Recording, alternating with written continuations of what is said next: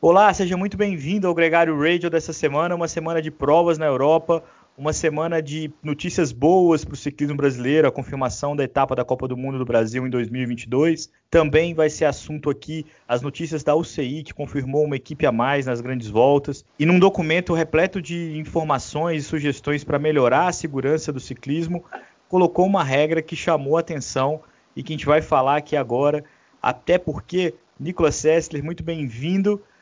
Uma das coisas que o ciclista mais gosta de fazer depois de pedalar é cornetar o CI, né, cara? E eles não perdem uma chance de levantar a bola pra gente. Fala, Leandrão. Fala, galera. É, você já definiu bem. Ah, o CI nunca deixa aquela. Ele tem aquele famoso ditado aqui que a minha avó falava, né? Essa história ainda vai dar muito pano pra manga. E eles sempre estão mandando pano novo pra gente estar tá discutindo aqui na área, né? O assunto está bem nítido, né, Nicolas? Todo mundo falou, até a Ana Polegatti, que é a nossa ciclista brasileira, deu uma cornetada também, porque eles proibiram a posição chamada de super tuck, que é uma posição que você fica mais aerodinâmico, você debruça sobre o guidão, às vezes senta no quadro, alguns como Mohorit, Matei Mohorit, conseguem pedalar nessa posição, e, enfim, é uma posição de ataque, é uma posição que, de quem tenta vencer, de quem tenta ir mais rápido. E eles tomaram a decisão de proibir essa posição em competição sujeito à, à expulsão do, do ciclista da prova. É por aí, Nicolas? Isso vai valer de alguma coisa na prática? É, é uma posição que ficou famosa até o Flume, a gente lembra é. alguns anos atrás descendo no Tour de France, o Peter Sagan usa muito, né? E curiosamente já foi até comprovado que não necessariamente é a posição mais aerodinâmica possível, né? A questão é que você fica numa posição muito agressiva em cima da bike e que é muito fácil de perder o controle, e principalmente quando você está descendo a 80, 90, até 100 por hora que às vezes a gente chega nessas velocidades na, descendo uma serra no pelotão.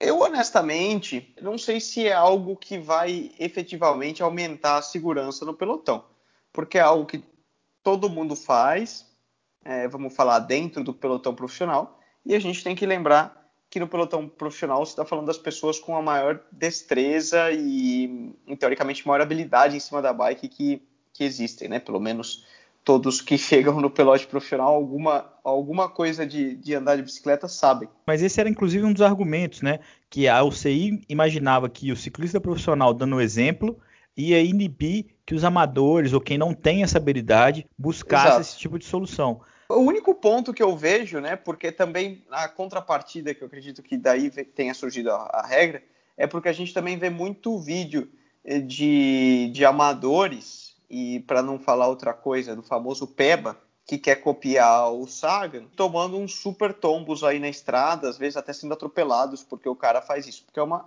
efetivamente uma posição de alto risco.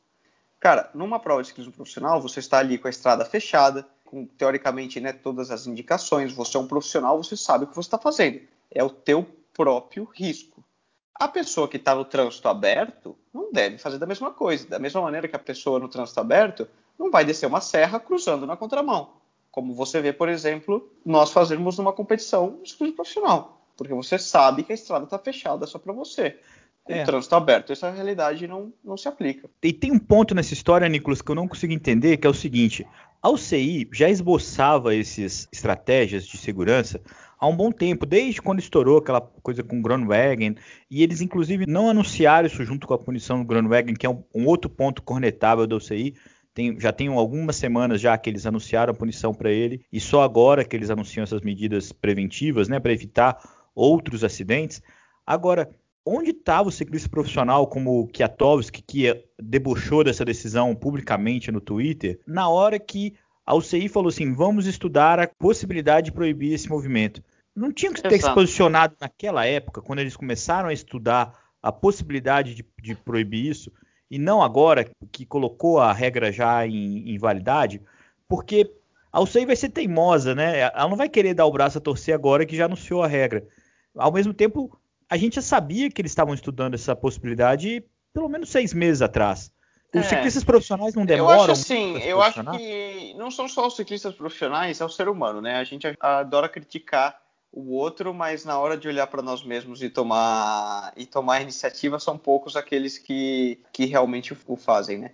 E, e eu acho que o mais importante de destacar é que a galera também só pega os pontos maus para criticar, né? Mas dentro desse documento tem uma série de outros protocolos, como a, a maneira de se aplicar as barreiras, é, os, os, gradios né, que fecham a estrada em sprints, é, alguns protocolos de momento, por exemplo, gerou muita polêmica, aquela questão de quando a Felipe pegou uma garrafinha no Tour de France e foi penalizado porque já era dentro dos últimos quilômetros.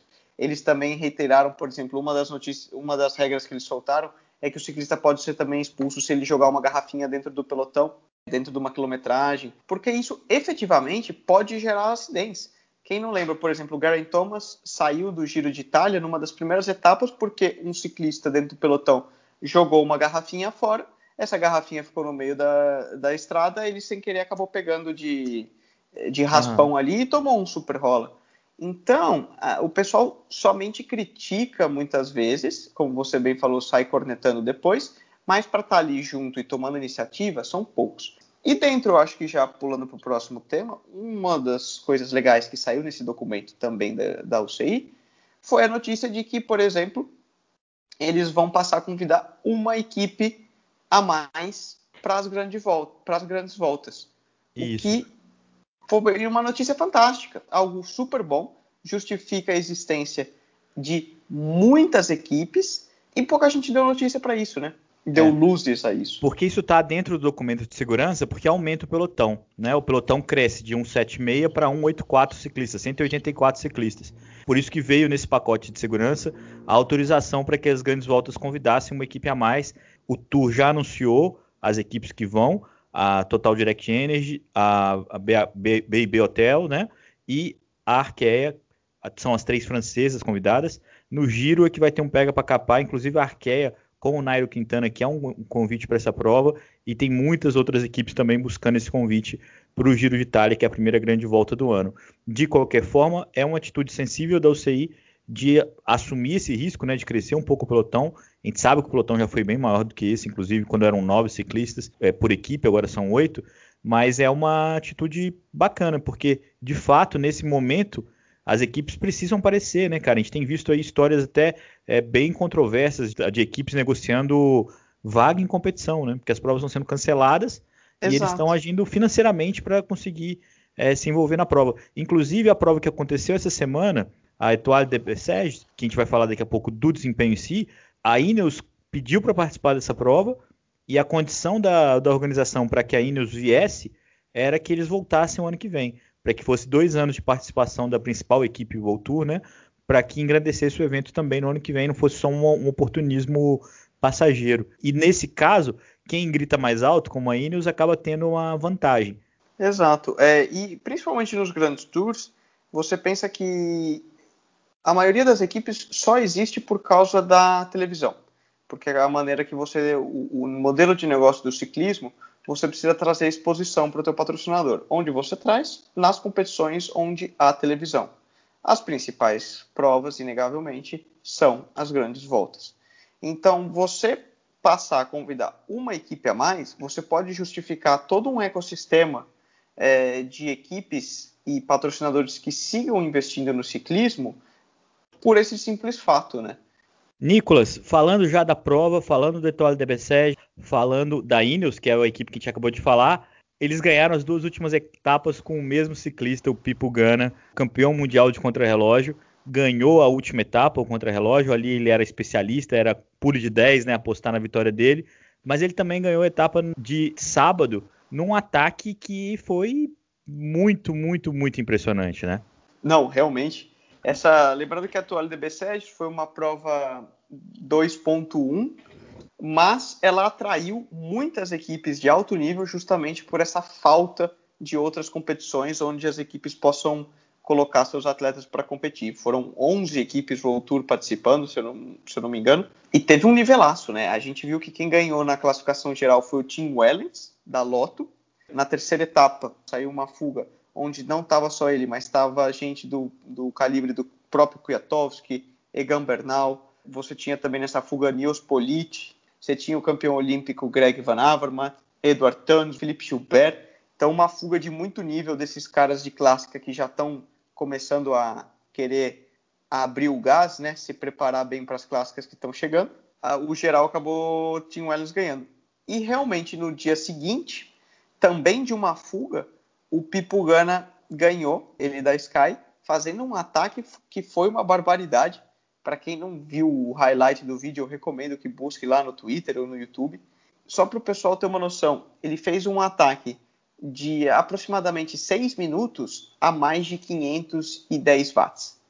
É, para quem treina com potência e tem uma, um pouco de noção aí de números, sabe que isso é uma barbaridade. A imagem do ataque dele é uma coisa impressionante. Ele ataca sentado, pondo força. Você vê o pessoal que estava junto com ele, e gente de nível, IF, Francês Dejô, os caras atrás, sprintando para tentar seguir na roda dele e simplesmente e revezando vários ali, deviam ser um grupo de cinco ou seis, revezando e, e assim, você vê que no máximo os caras sprintando e ele simplesmente indo embora. Chega uma hora alguém faz uma, um gesto com a mão de tipo, meu, deixa aí já porque era. não tem jeito, já era. Quem entende de potência analisa esses números e tem certeza, inclusive, que o Felipe Gana pode brigar pelas clássicas mais importantes. A expectativa dele para Paris-Roubaix é enorme. Quem não entende, assiste as imagens porque é ultrajante o jeito que ele larga um grupo de ciclistas profissionais do mais alto nível que não conseguem, revezando, tentar chegar perto dele, só conseguem tomar tempo. As duas situações me lembram muito o Fábio Cancellara, cara. Inclusive, desse gesto Verdade. do ciclista desesperado ali, porque não consegue perseguir a roda do Cancellara, isso aconteceu em Roubaix, e lembra muito o Filipe Gana vai entrar nessa briga junto com outros grandes nomes como o Van Aert, o Van Der Poel, e vai ser demais essa Paris-Roubaix esse ano. Tomara que não cancelem, que foi a única coisa que faltou no calendário do ano passado. Nicolas, só fechando esse assunto do ciclismo profissional, essa semana a gente tem a Tour o Tour de la Provence, que é uma provinha similar a essa, que ganha importância nesse momento em função do calendário diminuto, né? Mas que sobe o Mont Ventoux. Essa semana a gente vai ter a, a graça de ver os ciclistas pedalando nessa subida mítica do, do ciclismo mundial. Isso aí, é uma prova bem legal. É, ela no ano passado, ainda pré-Covid, quem ganhou foi o próprio Nairo Quintana, né? Ele arrebentou o pessoal nessa subida. O Nairo, naquela época da temporada, Nicolas, estava muito forte. Ele ganhou duas voltas e impressionou. Como nessa subida do Mont Ventoux, não, ela não sobe até o topo, ela termina um pouco antes, né? Do que o Mont Ventoux Sim. tradicional. Mas sem dúvida ele viveu um grande momento que ele acabou não reencontrando depois que do stop, né? Do primeiro stop que a pandemia forçou lá depois da, da prova nos Emirados. Dois assuntos para a gente fechar o programa. Primeiro, a confirmação da etapa da Copa do Mundo de Mountain Bike no Brasil em 2022, vai ser em Petrópolis, em abril de 2022. Uma grande notícia para a gente, uma notícia que tem, inclusive, o dedo do Henrique Avancini, né, cara? Sim, pô, isso foi uma das notícias mais legais da semana para mim. Foi a confirmação. Era aquela que a gente já sabia há algum tempo nos bastidores, mas é muito legal ver a bandeira do Brasil confirmada como recebendo sede de uma Copa do Mundo de mountain bike ainda mais ali em Petrópolis, onde é organizada já um circuito bem tradicional, né? A Copa Internacional de Mountain Bike, o Rogério Bernardes já organiza lá várias etapas, já teve Campeonato Brasileiro e tudo mais. Então, realmente uma coisa muito legal. Parabéns aí para o Brasil, parabéns para Henrique, parabéns para o Rogério e para todos nós amantes do ciclismo que vamos curtir uma prova do mais alto nível mundial do mountain bike mundial aqui em terras brazucas. Não sei se a gente vai conseguir ver o Mathieu Van Der Poel, porque provavelmente ele vai estar tá focado, talvez, nunca se sabe o que, que passa na cabeça dele, mais para correr as clássicas de estrada, né? Agora, uma última notícia, Nicolas, a gente não pode passar esse programa sem falar de Covid, cara. Nosso Covid é a nossa pauta toda semana aqui. Putz, esse aí eu já tô cansado, não vejo a hora de parar com essa pauta. Mas ele deu o seu. A gente até tinha falado antes, né, Leandrão? Pô, vamos, sai fora Covid da pauta dessa semana vamos evitar. Tentamos. Mas esse final de semana teve uma que o bicho largou de novo e a gente teve que colocar, que foi o Peter Sagan, famoso Peter Sagan, é, testou positivo, tá, tá doente, tá em quarentena com Covid. Lá ele estava num training camp em Gran Canária, junto do irmão, é, junto de um terceiro ciclista também da Bora. É, Os três, na realidade, estão afastados em quarentena e doentes positivos por, por Covid uma pronta recuperação para ele. espero que gente, semana que vem a gente não fale de Covid, não tenha mais assunto para falar, mas eu não estou muito otimista em relação a isso. Nicolas, um grande abraço para você, um grande abraço para todo mundo que está ouvindo a gente. Semana que vem a gente está de volta. Valeu, isso aí, até semana que vem.